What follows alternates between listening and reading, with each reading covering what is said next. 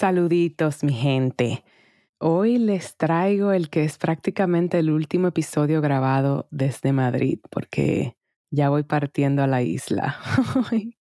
Así con nostalgia y mi corazoncito y todo. Pero bueno, me espera mi Caribe, que tampoco está tan mal estar en una playa caribeña cuando aquí hace frío. Así que no me quejo, tampoco me quejo.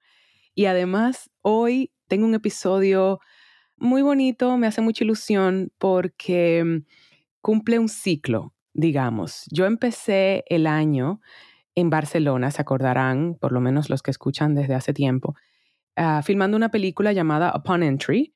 Y allí tuve, bueno, un tiempo que, ¿qué les digo? ¿Quién la pasa mal en Barcelona por seis semanas? Y sobre todo haciendo una película.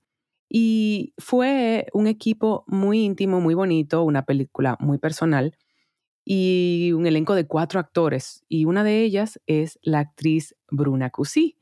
Bruna Cusí es una actriz catalana, ganadora de un premio Goya como actriz revelación por una película estupenda titulada Verano 1993. Y la verdad es que, bueno, como me pasa a menudo en mi, en mi oficio, que es una de las cosas que agradezco mucho, que uno se encuentra con almas afines, hicimos clic eh, es una actriz que en intereses y en forma de abordar la industria es muy parecida a mí en ese sentido y lo compartimos acá en el, en el episodio. Y mm, me interesaba mucho hablar con ella también porque, aunque como descubrí en el episodio, hay muchas cosas que no sabía de ella profesionalmente, mayormente porque cuando ella y yo hablamos, hablamos de muchas cosas de la vida que nos afectan como mujeres.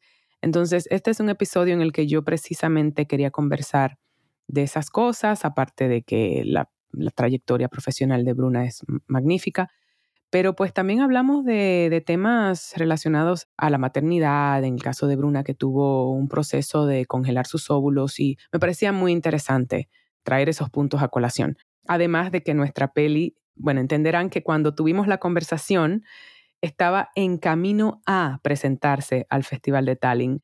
Yo estoy ya dándole contextos de que eso pasó, ya la vimos, estuvo estupenda eh, y quería darles este pequeño contexto en el, en el intro, porque cuando hablemos no hemos todavía viajado a Tallinn, ¿de acuerdo? Así que va a haber como una desconexión en el tiempo en ese sentido. Pero bueno, una conversación muy interesante con una gran actriz que les presento a continuación, Bruna Cusí. Mi Brunita. Hola. Hola, Laura. Desde Barcelona y Madrid para el mundo. ¿Sabes qué? Tú eres, o sea, que esto es mi etapa de española, madrileña de, de Baraja eso. Entonces, me hace mucha ilusión tenerte en esta, en esta etapa. Pues sí, la verdad es que lo teníamos ya pendiente de hace muchos meses y, y me hace mucha ilusión además que sea esta semana. Y que sea esta semana que nuestra peli con la que nos conocimos. Exacto. Upon Arrival va para el Festival de Tallinn en Estonia. O sea, por favor. Esto la cerrar el círculo un poco, ¿no? Sí. Hablemos de eh, ese encuentro, cómo nosotros nos conocimos. Esta película que filmamos a principio de año. Sí, febrero. Febrero. tres semanas en febrero. En medio del Omicron, valga. Exacto. Bueno, ya como parte de nuestra vida. Sí en la cual tú estuvo mucho más relajada que yo. Yo estaba en modo histeria, ¿sí? Eso es verdad. Podemos reconocer. Sí, reconozcamos. No, pero es distinto porque tú tenías que hacer muchos viajes y yo estaba en casa, estaba en Barcelona, entonces sí. no, no estaba tan estresada.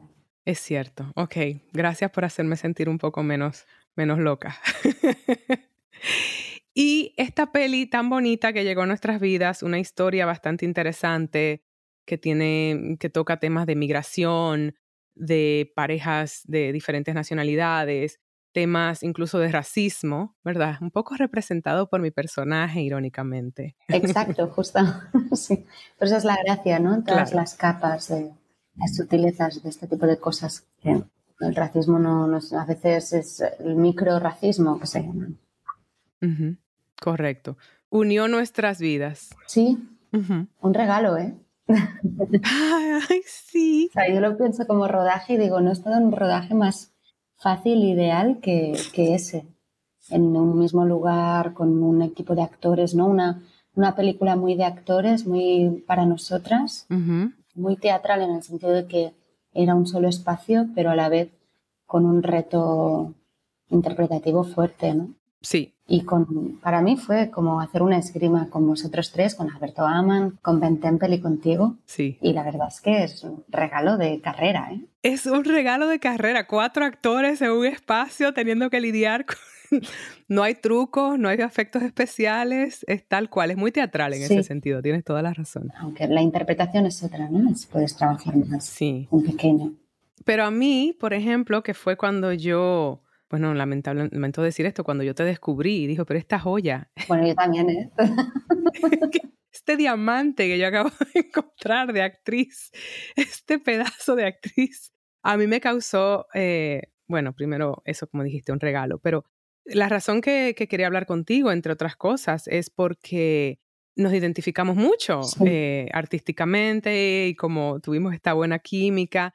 Cuéntame un pelín de tu historia actoral, porque tú, eh, quiero informarle a la audiencia de Baraja eso, que Bruna Cusí es una ganadora de un Goya por un peliculón que se llama Verano 1993. Sí. Corrígeme. Correcto, correcto. Sí.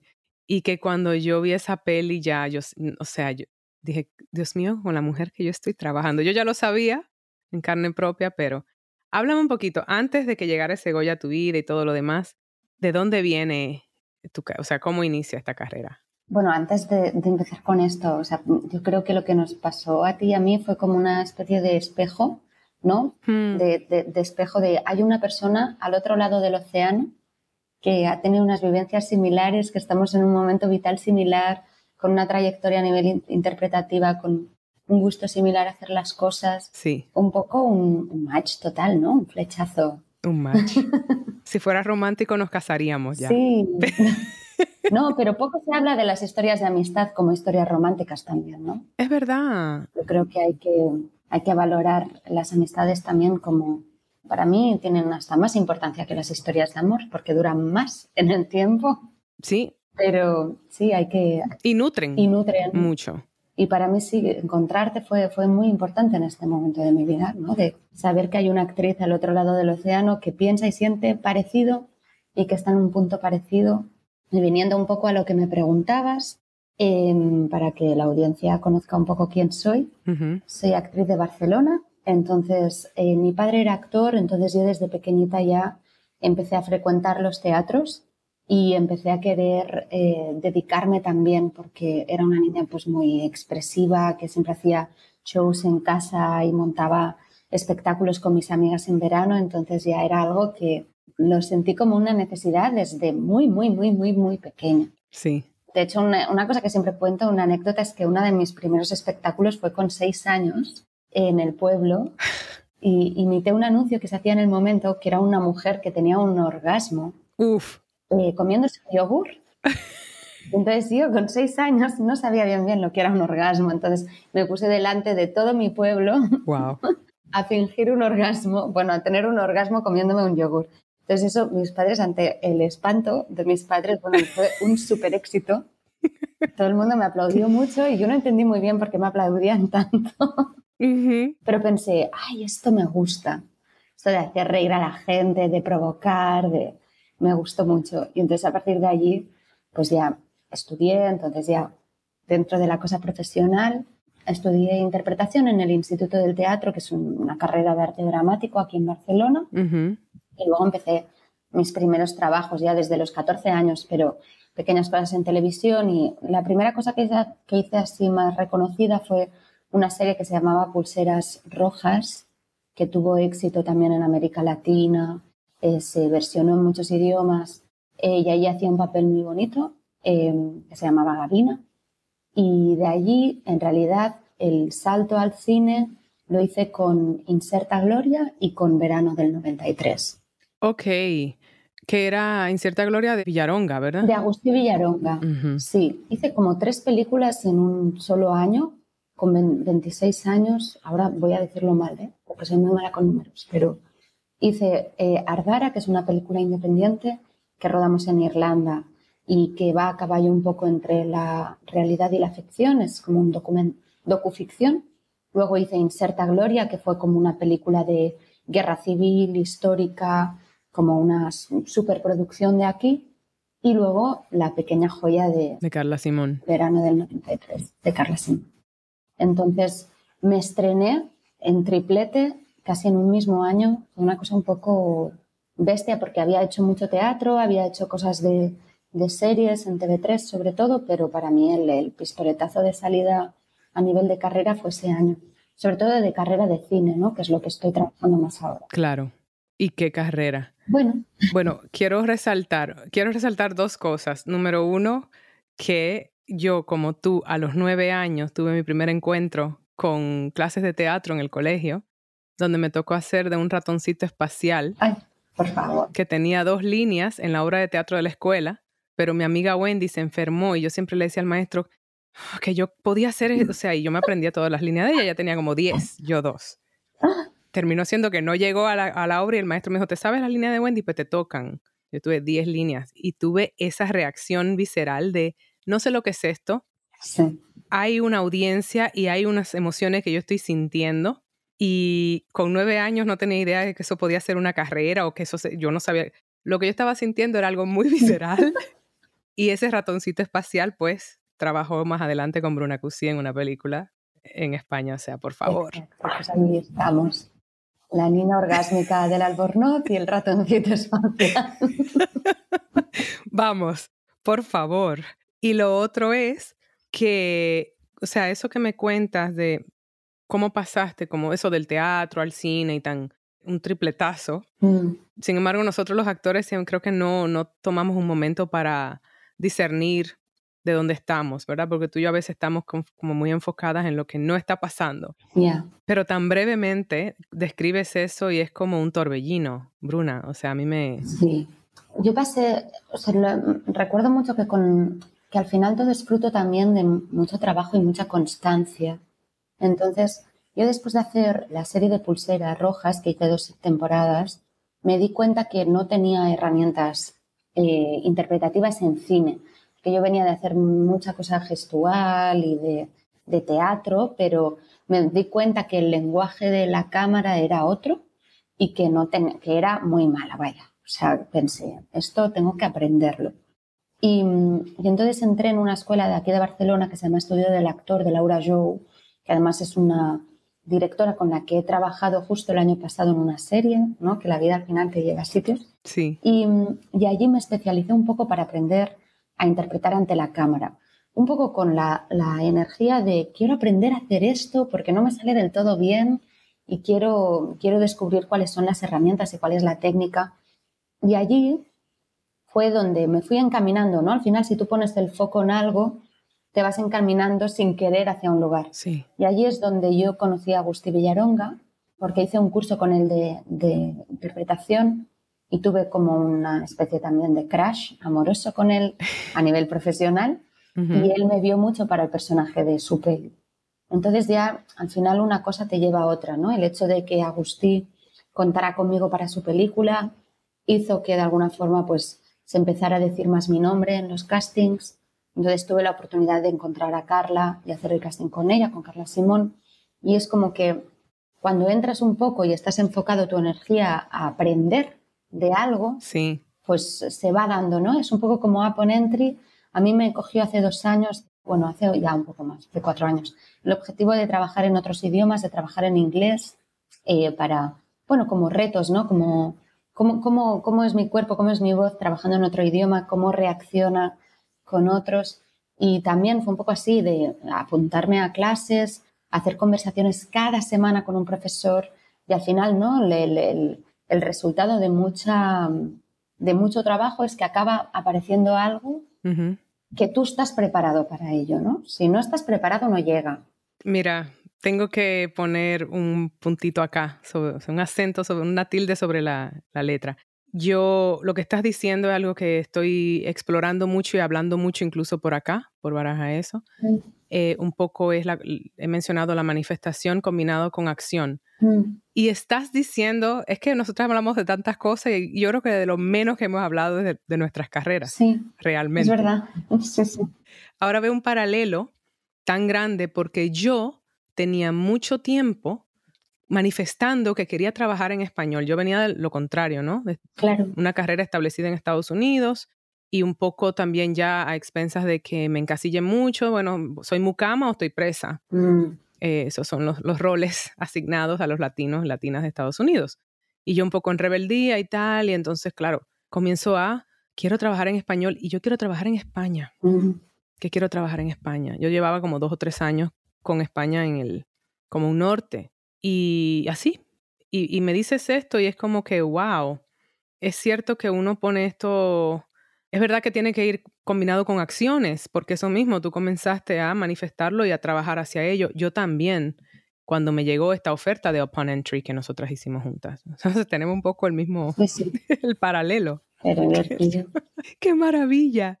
Oye, y mm, queriendo como que utilizar esto de trampolín, ¿cómo es el, el trabajo actoral en estos espacios, digamos en, en Barcelona? Porque dices, trabajaste en inglés en este caso. Pero usualmente tú trabajas mayormente en Barcelona, pero también aquí en Madrid estás como entre catalán y español mayormente son. Sí, o sea, a nivel de producciones tra he trabajado la mayoría de las veces aquí en Barcelona y las producciones de aquí son en catalán, pero también hay mucha producción en, eh, a nivel eh, nacional de España, entonces también en, en castellano. De teatro, solo he hecho una función de teatro en Madrid, la mayoría de cosas de teatro las he hecho en, en Barcelona, uh -huh. que fue con Marta Pazos, una eh, directora escénica que te recomiendo mucho. Sí.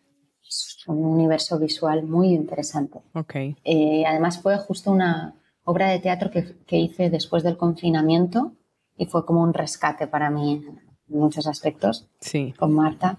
Y luego sí, de, de, verdad que lo último que he hecho ahora han sido dos películas que he rodado en Madrid. Entonces es un poco como porque Golem fue con directores eh, Juan y Nando, que son unos burrin percebes. Hemos rodado en Madrid, ellos son catalanes, pero hemos ido allí. Y la siguiente, eh, que es Treguas, de Mario Hernández, me salió y fui directa a rodar a, entre Madrid y Málaga. Qué maravilla. Entonces, bueno, sí que estoy acostumbrada a viajar mucho por trabajo y ya combinar las dos cosas, ¿no? Viaje y trabajo. Pero me gusta estar aquí asentada en Barcelona. ¿Te gusta tu, tu base en Barcelona? Sí, sí, sí, sí. Ok. Yo es que me quiero mudar a Madrid, pero Barcelona siempre tendrá un espacio en mi corazón. Yo no sé, yo te digo que te tienes que venir aquí, pero bueno, ya lo discutiremos fuera, del, fuera de la radio, digamos, fuera de los micros. Escucha, que decías esto, yo leí por ahí que tú estuviste en Merlí, además.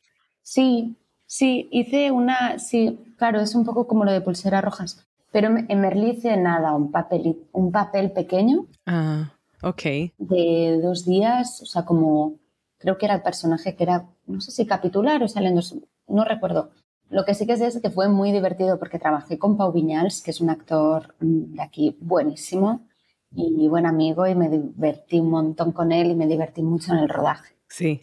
Mucho, sí, porque además hacía así como una, un personaje muy de aquí, una independentista que estaba como en un grupo fue muy divertido, muy divertido. ¿Sabes que, que Merlí fue una sensación mundial y en mi casa mis padres, pero no te puedo explicar, lo era sé, sé. toque de queda.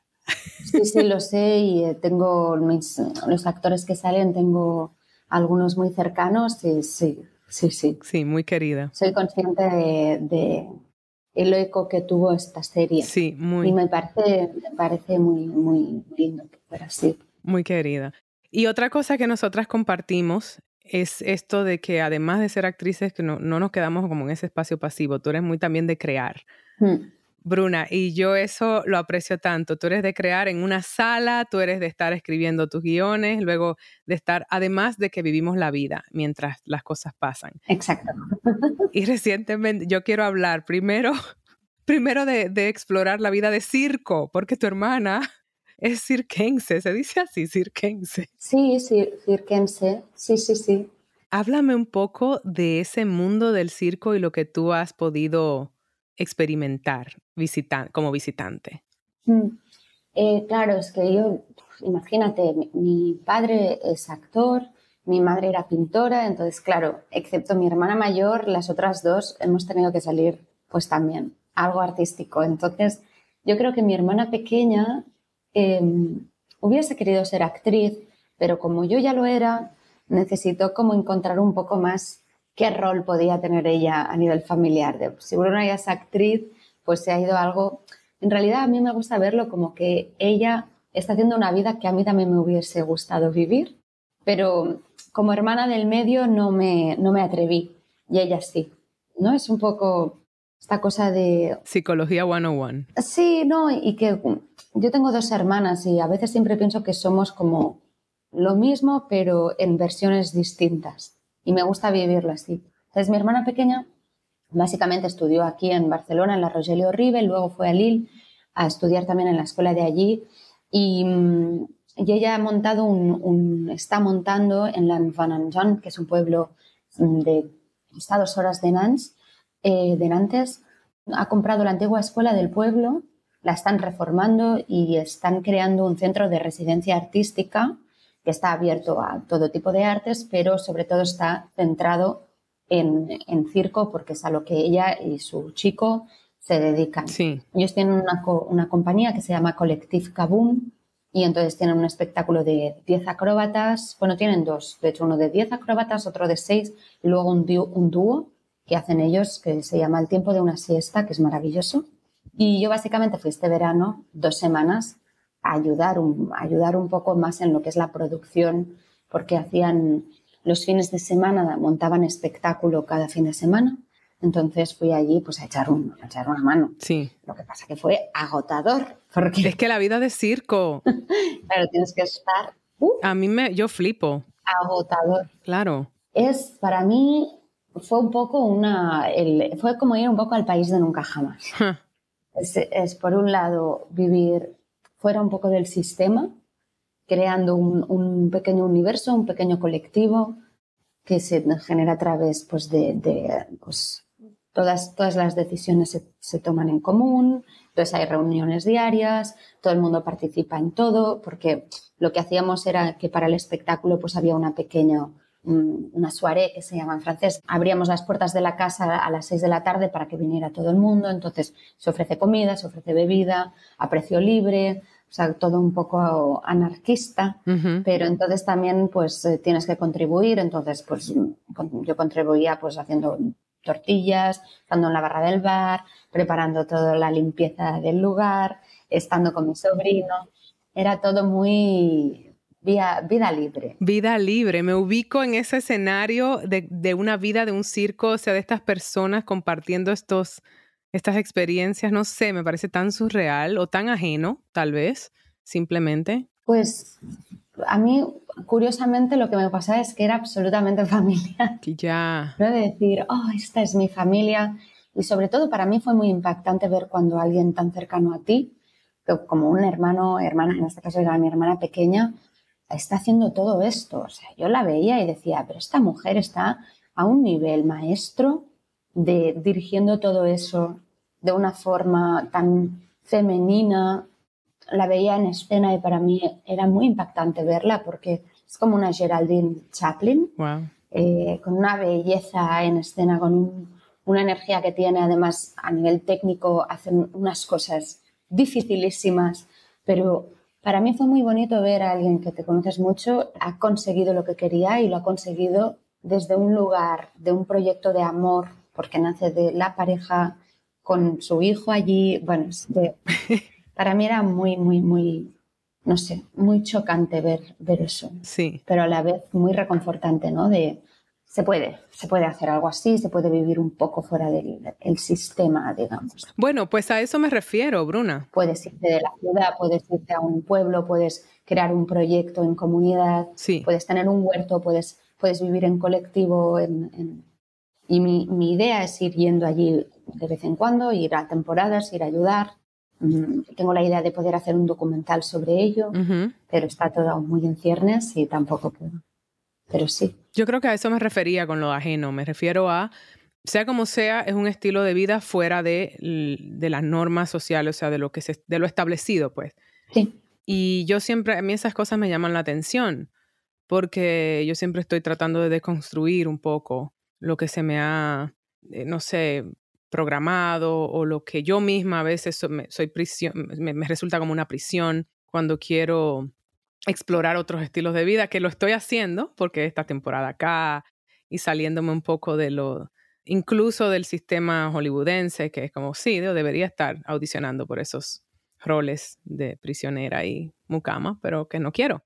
Entonces, es por eso cuando me contaste la historia de lo de tu hermana y el circo, a mí me resonaba desde ese lugar, como de un espacio de mucha libertad. Bueno, es que además vas allí y ayuda mucho también a poner los pies en la tierra. Cuando digo tierra es tierra porque están rodeados de naturaleza, de río, de andas un poco y ya estás en el bosque. Entonces, además había un señor del pueblo que ha montado como una especie de circuito por todo el bosque que puedes ir haciéndolo y deja como mensajes secretos en los árboles. Por favor.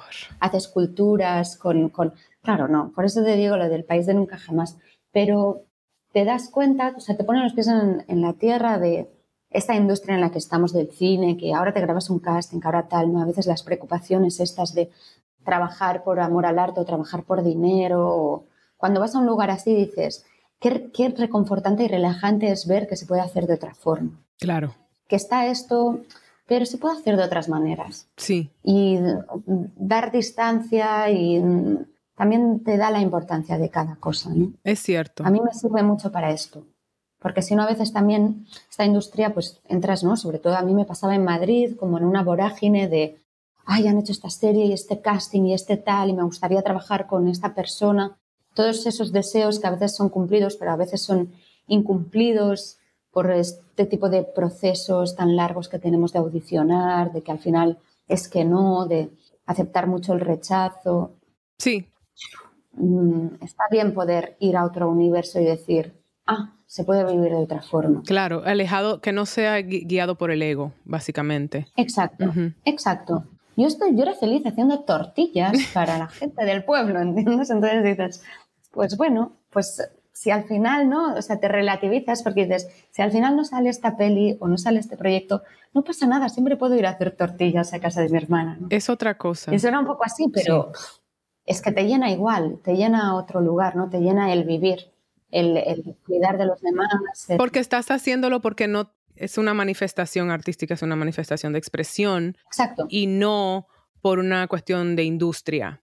Entonces sí, sí puedo es que me resuena mucho, me, me, me, causa mucha ternura esa... Bueno, y que a veces como actores, ¿no? Poder vivir, a mí me sirve mucho tener otro tipo de experiencias para luego poder llenar los personajes, porque sí que hubo un momento que mm, estaba empalmando muchos trabajos uno tras otro y entré un poco en crisis de ya no sé qué más puedo dar a los personajes, porque llevo tanto tiempo trabajando, esto antes de la pandemia, cuando después del Goya y todo eso, estuve dos años frenéticos, fue frenético. De veras. Y me pasaba que me quedé seca un poco, seca de emociones, seca de experiencias nuevas, seca de no sé em, cómo alimentar los personajes si no vivo. Total. Y en realidad, haber vivido un poco y haber conocido nueva gente y estado en Francia, en Marsella, no sé qué tal, viajar, todo esto te enriquece, leer, ver nuevas cosas necesito llenar un poco la piscina o el, vaso para luego enseñar otras cosas en mis personajes. Yo, es que yo, yo sigo insistiendo en que esta, este espacio de baraja, eso es terapia para mí, porque es que tú acabas de prácticamente validar mm. lo que yo vengo exponiendo, que es un poco, a veces me viene el ego y es como, ya, por suerte eso lo he trabajado mucho, que es un poco divorciar de, divorciarme de mi identidad actoral, como que si no estoy en algo, no soy actriz o, o qué soy o no, esa vocecita, no eres nada, versus, ven, qué interesante es tomar un poco de espacio para crear esto de, conversaciones, para vivir en Madrid un rato, para ir a verte en Barcelona, para viajar y conocer gente nueva. Y yo creo que eso no es algo que, que nuestra sociedad nutre mucho. No, porque la, la sociedad te dice que producir tiene que ser dentro del trabajo, ¿no? O sea, solo eres productivo cuando estás trabajando. Y en realidad uno es productivo regando las plantas de su casa, es productivo mm, meditando, es productivo, ¿no? Es cambiar el valor de la productividad. O sea, que la productividad no esté relacionada con el hecho de ganar dinero, sino con el hecho de enriquecerte personalmente. Sí. Y como actriz yo creo que hay que asumir que los trabajos van y vienen, que habrán épocas que habrán muchos y que habrán épocas. Yo he estado siete meses sin trabajar, desde que acabé la Ponentry hasta que el Golem. He estado muchos meses sin ser productiva actoralmente, ¿no? Sin ser actriz. Pero he sido actriz. Claro. Porque he aprendido nuevas cosas, he hecho muchas clases de danza, he leído, he ido al cine, he estado con gente, he observado, he observado, he vivido. Y para mí eso claro. ya es información que yo luego voy a usar para mis nuevos personajes. Y que el arte necesita espacios de no hacer nada para nutrir entonces. Completamente. Total, definitivamente. Hay que, hay que abrazar los nuevos comienzos. No sé dónde lo leí, que hay que vivir la vida como si fuera una ola. O sea, de tú a veces puedes estar en la cresta de la ola, pero para estar en la cresta de la ola, que tú y yo lo hemos estado, hay momentos en los que la resaca te lleva para atrás para luego empujarte más. Entonces, parece que no esté pasando nada, pero estás preparando ¿no? el ATCAS que se llama en biomecánica, que esto es también técnicas teatrales, ¿no? Ir para atrás para luego ir hacia adelante. Total. Y son más importantes, porque son los que te preparan para luego asumir, pues de repente, un pelotazo de éxito o asumir em, tener que responsabilizarte haciendo un protagonista en una serie, no sé. O sea, no, no. Al final, cuando se está trabajando, te das cuenta que hay que estar muy bien del coco para trabajar. Muy bien, muy bien. Y lo que mencionas, muy bien. tengo que decirlo porque eso de estar arriba de la ola. Mira qué irónico que dices, esto. Cuando yo estaba en, la ola arriba, dígase, en el momento más exitoso de Orange is the New Black, por ejemplo, mm, era cuando yo menos conectada estaba con, o sea, me, me tocó un rol un poco complejo porque yo no era como de las top top del show y eso fue yendo poco a poco, entonces yo era completa, mi autoestima no estaba muy bien donde tenía que estar, no sabía muy bien cuál era mi espacio, por tres años no me sentía completamente parte de y era más, estaba en la ola que no paraba de trabajar, pero estoy mucho más plena en momentos como ahora, donde, o sea... Bueno, y porque Laura, o sea, como mujeres tenemos adquirido el síndrome del impostor. Entonces, aunque estés en la ola, te crees que no te lo mereces, que en realidad lo comparas, ¿no? Y dices, bueno, estoy en la ola, pero hay gente que está más en la ola que yo. O sea, siempre hay como una, uh, ¿cómo se diría? Una neurosis. Sí con esto también. Eso ha mejorado mucho en mí. Yo he trabajado mucho el síndrome del impostor acá en Baraja eso, o sea, no te puedo explicar claro. cuánto ha salido eso. Y es muy gracioso que mis productores de acá me dijeron cuando me fui a Madrid, que me estuve calmando, dice, mira, quiero decirte que se te nota algo, porque era ya como dejar de querer, por ejemplo, en el caso de Baraja esto, que mi bebito, mi hijo, que si no me oyen, que no... Y era como, disfrútalo. Sí es una aventura encontrar a tu audiencia en lugar de que si no tengo audiencia no soy nada, de repente me lo estoy ya, lo que esto estaba supuesto a hacer es un espacio para mí de, creatividad y de exploración de temas como estos. Y te quería preguntar, en el caso tuyo, mencionaste el Goya, por ejemplo, que ganaste con verano de 1993. Sí. ¿Cómo lo pasaste tú eso? ¿Cómo fue? Fatal. Sí, no sé por qué me lo imaginé.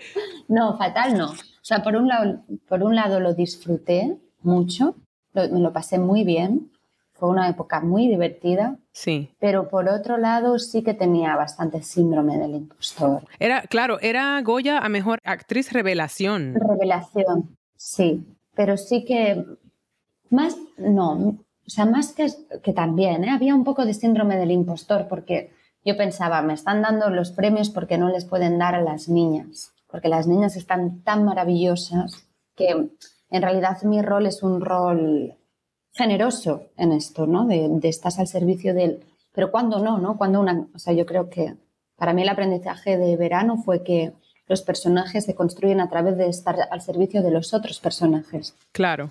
Y ahí es cuando te sale una interpretación más honesta y más menos egocéntrica, menos narcisista, ¿no? Porque estás...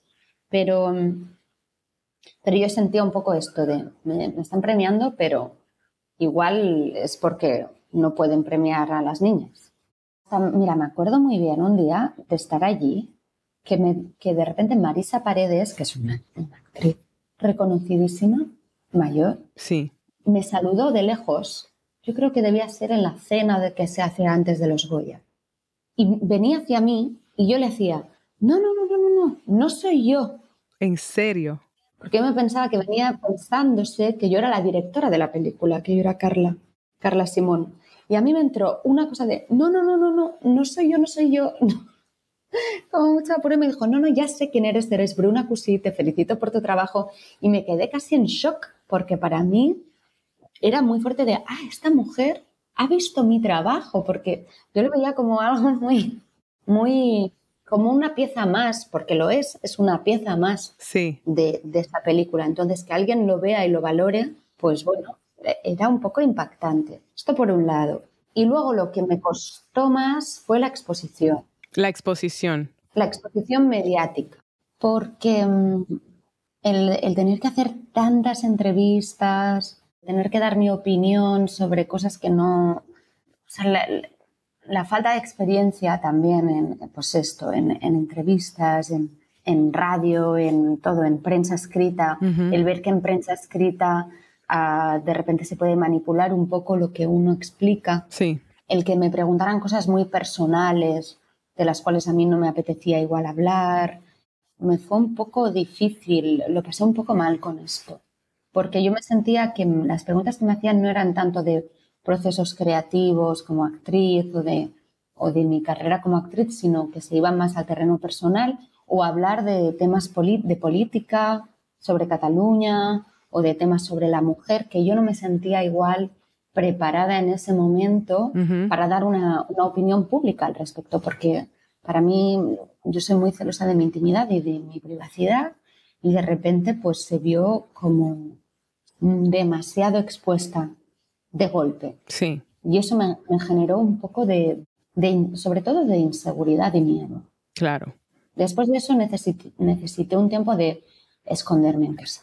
Pero Bruna, también aclaremos, es una persona que está en sus 20. ¿Tú estabas en cuánto? 26 dijiste, 24 tenías. No, yo cuando me pasó esto, por suerte, me pasó ya con la cabeza amueblada. Ok. Y tenía 30. Ah, ya tenías, bueno, pero igual es un espacio muy, es muy interesante. Yo, por ejemplo, que soy muy libro abierto con mi vida y tal, pero en mis términos, ¿sabes? Y lo que creo que también puedo identificar, bueno, tú tuviste por ejemplo, por lo que sé, una, relación muy pública con otro actor y como que se metan, digo yo, a veces es complicado uno vivir su vida uno. Imagínate tener que vivirla ante una audiencia o ante el público, los altibajos que son eso, es como esta sociedad también tan, que se nutre tanto como de ese chisme y tal, en lugar de simplemente querer conversar de cosas que nos mejoren, digo yo. Y esto que dices, el, también de repente con, con la relación que tuve con, con, con Ricardo Gómez, que salió en todos los medios. En todos los medios. Desde Lola, como ya una prensa mucho más prensa rosa, del cotilleo, del chisme, de que siempre sitúan a la mujer como el objeto de deseo del hombre, em, van allí como a inventarse cosas. O sea, tuve que coger bastante distancia con eso porque sentía que no era yo, que, no, que ese tipo de, de discurso no me pertenecía, entonces me, costó un poco lidiar con ello. Luego ya hay un punto que te dejas de dar tanta importancia a ti mismo y ya te da más igual todo, que yo creo que es mucho más sano, ¿no? Sí. Cuando dices, bueno, si total, no le importa a nadie.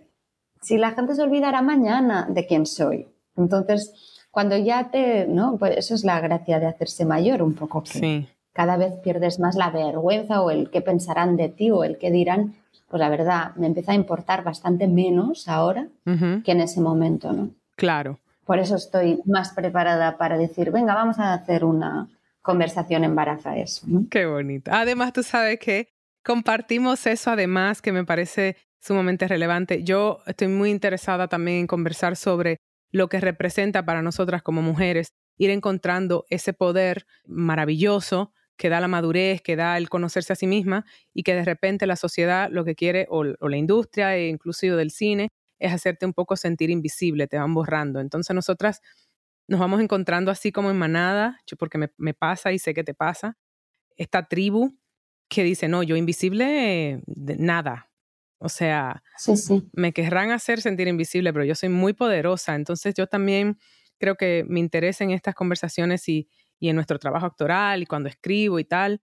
Ahora estoy muy eh, enfocada en, mujeres que están ya pasando a los 40 porque me doy cuenta que las audiciones que me llegan, ningún personaje tiene 40, muy pocos. es late 30s o 50, madre abnegada, esperando a su hijo en la casa. Digo, ¿y como mujer qué? como mujeres qué? Y quería conversar contigo sobre eso, aprovechándolo. Tú y yo estamos en espacios muy similares en cuanto a eso de estar en muy buenos términos, viviendo nuestras vidas muy plenas y al mismo tiempo muy abiertas a encontrar un compañero de vida que esté haciendo su trabajo y que, que bienvenido sea el amor, ¿no? Pero sin sacrificar quienes somos ni lo que hemos logrado. Pero hay una diferencia esencial eh, entre tú y yo, que creo que puede ser muy interesante ah, como para darle un cierre así bien bonito a esto. Yo no, no, no, quiero tener hijos, es algo que yo discuto mucho acá también, porque todo el estigma que tiene y toda la presión que yo he sentido en mi vida. Tú quieres ser madre. Y recientemente hiciste algo que me parece súper interesante, sobre todo que por allá por la isla no se discute mucho. Ya. Es que es un temón, ¿eh? Y que me diste permiso a mencionar, así que por eso lo menciono. Sí, sí, sí, completamente. Es porque es un tema además. Entonces háblame de haber congelado, eh, tu proceso de congelar óvulos y, lo que representa eh, para ti. Mira, solo te digo que estoy escribiendo un corto para contar esto, porque me, me parece un tema muy necesario de empezar a hablar. Yo básicamente ahora tengo 36 años, entonces eh, los ginecólogos de ginecólogas de aquí en España, eh, porque yo creo que en otros países es distinto, a cuando la mujer ya llega a los 35 te aconsejan vehementemente que te congeles óvulos si quieres ser madre en un futuro, porque mm, se dice que a partir de los 35 la fertilidad de la mujer cae, ¿no? Pero en 35-36, de hecho ya a los 35 y 36 ya te dicen que congelar óvulos ya vas tarde. Sí. Entonces te ponen un poco como la presión porque a partir de allí, o sea, la posibilidad de ser madre está, pero es como más complicada, más difícil. Claro. Entonces, es muy extraño, porque de repente, sin pareja, mm, con la idea de que una quiere ser madre, tomas la decisión de congelarte óvulos o sea, para mí fue todo un proceso muy largo, porque por un lado yo pensé que si lo hacía, de alguna forma era em, pagarme una terapia a largo plazo, porque dices, tengo esto y esto me da una tranquilidad de poder, mm, de que no tenga que ser necesariamente ahora, de que yo, por ejemplo, no estoy dispuesta a la maternidad sola, soltera, entonces eh, me daba como un espacio de, relajación en esto, ¿no? De si tengo estos óvulos congelados, pues eh, voy a poder estar tranquila en encontrar un partener eh, o muchos parteners, ¿no? Porque también me estoy replanteando qué tipo de maternidad quiero tener, ¿no? Pero, claro. pero voy a tener más tiempo, ¿no? Es como que te da tiempo. Eh, compras tiempo haciendo esto.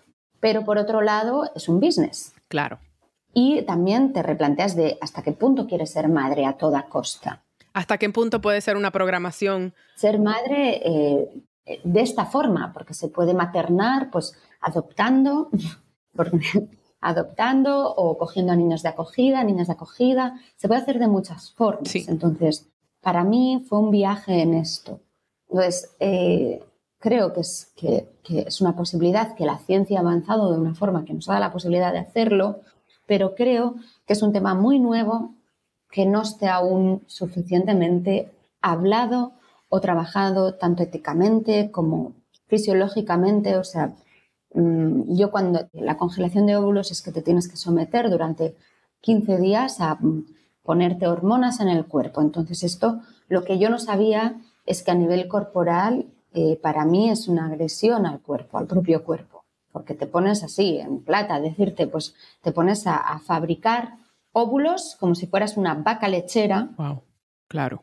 Y entonces, una vez ya has fabricado muchísimos, te los extraen y de esos es complejísimo porque pues de la media está como en 8, pero puede ser que salgan más, puede ser que salgan menos, puede ser que tengas que repetir el proceso una vez más si quieres que eso sea exitoso exitoso según el business. o sea, yo creo que la media yo pagué entre 3.000 y 4.000 euros para hacerlo. Imagínate. Entonces, la, la, operación es una operación quirúrgica que te duermen entera. O sea, no es, ah, congélate óvulos. No es alegremente. Sí que creo que para mí fue como una decisión que yo necesitaba hacer y que la hice y no, no estoy, no me arrepiento de haberlo hecho, pero sí que sé que una vez hecho no lo voy a volver a hacer. Porque para mí había toda una parte que no se me contó, que es que sí que hay una agresión hormonal al cuerpo y que aún ahora mi cuerpo se está mm, recalibrando, claro. Reseteando. Sí, sí, sí, sí, sí.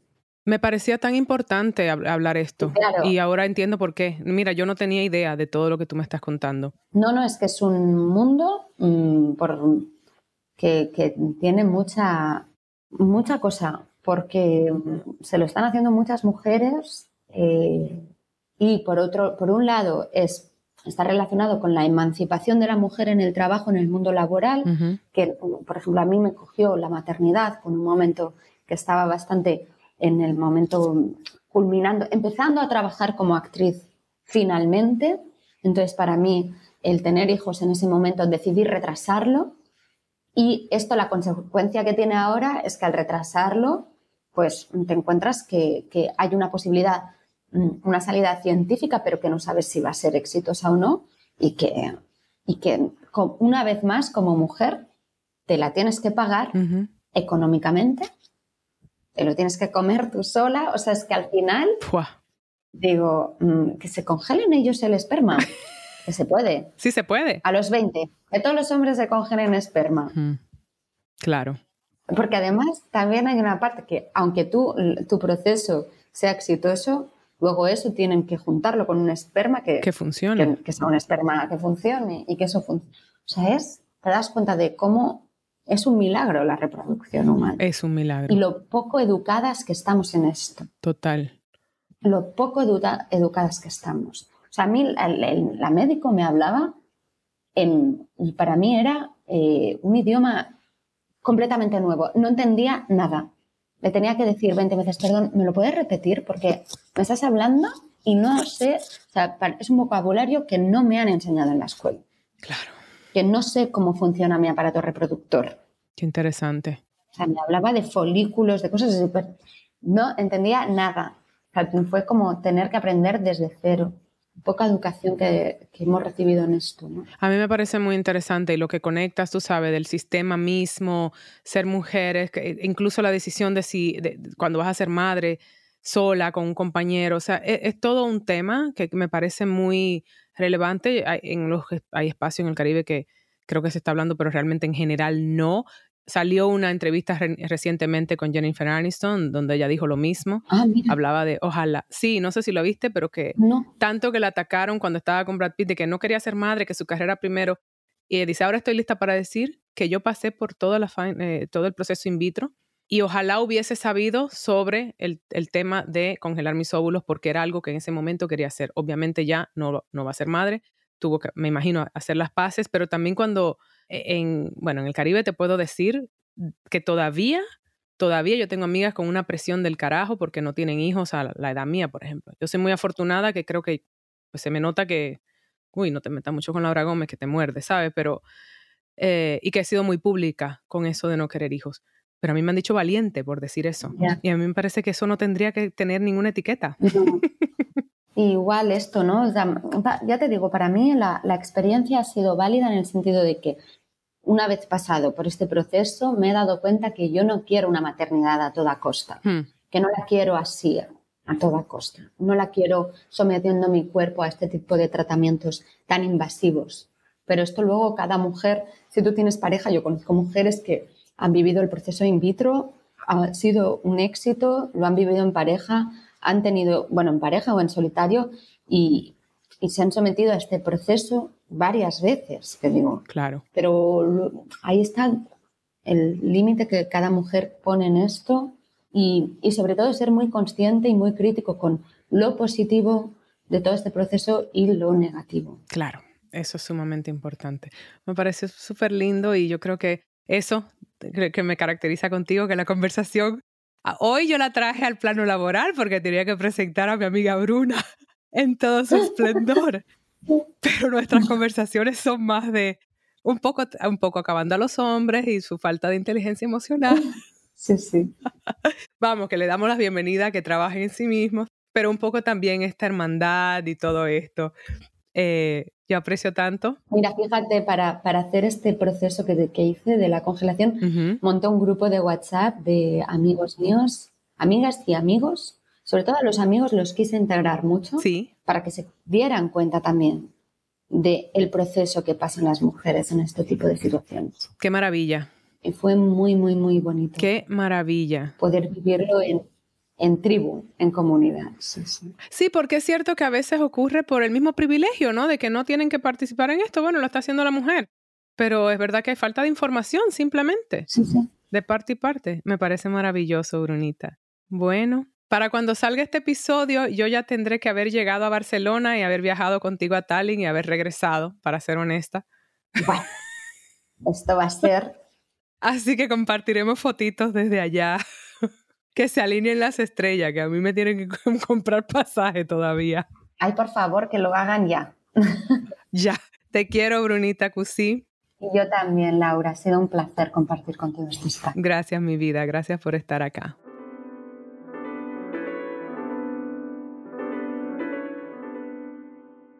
¿Qué tal? ¿Qué tal? A mí estos temas de verdad que me, me interesan muchísimo. Y aún como le dije yo a Bruna, saben que tenemos eh, intereses diferentes en ese sentido. Yo siempre soy muy abierta por acá, que no quiero ser madre, pero no les, niego que son temáticas que igual que me interesan mucho y me interesa compartirla con ustedes, con mi audiencia, porque sé que estamos en diferentes trayectorias y en diferentes lugares con relación a eso y una persona que está compartiendo su proceso de, lo de los óvulos y todo lo demás era muy importante para mí. Pero aparte, la carrera de Bruna. Busquen esas pelis que ella menciona porque yo realmente he disfrutado mucho su filmografía. Y bueno, Upon Entry, según vaya presentándose en festivales y tal, yo les iré diciendo por esta vía. De todos modos, fue un placer conversar con Bruna y Espero que hayan disfrutado el episodio. Acuérdense que, bueno, un poco nos apoyamos en el boca a boca y en que nos califiquen en Spotify, en Apple Podcast, porque eso ayuda a que otras personas nos encuentren. Y sigamos la conversación en Baraja Eso Podcast en Instagram, ya sabes, síganme por ahí, que se vienen cosas muy bonitas. Gracias y hasta la próxima.